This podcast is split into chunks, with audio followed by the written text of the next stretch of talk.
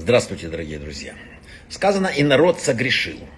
Что такое грех? Это промах, промах. Человек отклонился от правильного пути, от пути своей жизни.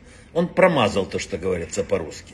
И в этом основная проблема греха. Он от, уводит нас от Бога. Грех отбирает кусочек души, говорят каббалисты. Грех способен оказывать косвенное влияние даже на изучение Торы. Грехи, помимо воздействия на конкретный орган внутреннего человека, приходят, приводят к ухудшению внутреннего климата. Ну, в душе есть климат такой. Душа очень четко реагирует на происшедшую перемену. И она как бы поворачивается спиной к собственной одежде. Грязная одежда ей не по душе. Не получается ей подкреплять дальше вот этот свет принимать. Изучение каких-то наук Торы сразу теряет жизнеспособность. И практически вот человек что-то учит, это не влияет на его внутренний мир. То есть утрачивается эликсир жизни, целительные свойства его утрачиваются. Грех это очень тяжело для человека. Зло сосет из человека жизненную энергию не только во время совершения греха написано, но и позже, все время, пока человек искренне до конца не раскаялся и не вернулся к Богу, написано, зло, вот этот кусочек, он сосет эту человеческую энергию. Сказал Реш Локиш, это очень много лет назад было, когда человек впадает в гнев, один из того, что сбивает его с толку, то если он мудрец, мудрость подкидает его. Если пророк, пророчество оставляет его. А был такой э, Эхиэль Михал из Злочева, да?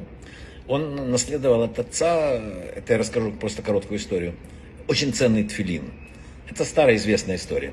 И зажиточные хасиды готовы были заплатить за это очень крупные деньги, но он, несмотря на свою бедность, даже слушать не хотел. Жена упрашивала его, продай филин, еще у тебя другие есть, мы нуждаемся, но бесполезно. Просьбы не помогали. Однажды перед праздником Суккот было очень трудно достать тетрог. И один человек привез издалека потрясающей красоты трог, за который просил огромные деньги. Не имея другого выхода, Ихель Миху продал драгоценный свой твилин, этот знаменитый, и купил и трог.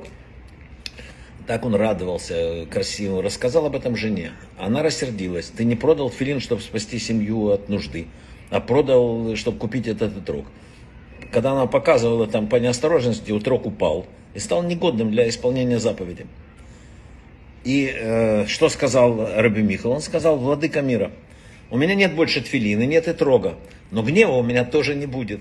И в моем доме будет царить мир. И во сне ему пришел отец и сказал, что то, что ты не разгневался – оценили на небесах выше, чем покупку Этрога. Раби Нахман из Браслова рассказывал, что по натуре он был самым вспыльчивым человеком. Но работая над собой, добился того, что вообще никогда не сердился, что бы ему ни сказали, как бы при нем ни поступили. Был такой Минахи Мендель из Любавичи, автор галактического труда Цемах Цедек. Никогда не впадал в гнев. Бывали случаи, когда ему говорили, что в этой ситуации допустимо гневаться, там, и, там, что он делал? Он брал Талмуд, свод законов и начинал изучать, действительно ли в данном случае предписано сердиться. Ну, понятно, что пока искал, уже что осталось от гнева.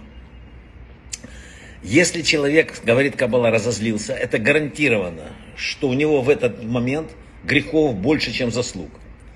Мы вообще удивляемся. Вот были, когда башню строили, написано, люди э, э, строили до неба, воевать с Богом. Но написано, что когда мы не принимаем ситуации, которые с нами происходят, когда мы не соглашаемся с жизненными ситуациями, когда мы идем э, против них, мы воюем против Бога, потому что любая ситуация поставлена им. Сказал великий Рамбан, когда человек гневается, все круги ада властвуют над ним. То есть все неприятности, которые могут быть, все убытки, здоровье, все из-за гнева. А что Кабала говорит еще? Есть такая интересная история. Вот когда у человека происходит что-то хорошее в день какой-то, написано, берегись гнева в день, когда тебе оказана помощь свыше. Написано, самое большое наказание человеку, если он в этот день получил э, помощь и гневается. Ну, а чтобы подвести итог, могу сказать фразу Равина Гарольда Кушнера. Лишь Бог один знает величайшую награду, которую получает тот из нас за слова, которые в гневе не слетели с его уст. Вот об этом стоит подумать. Брахава от слаха.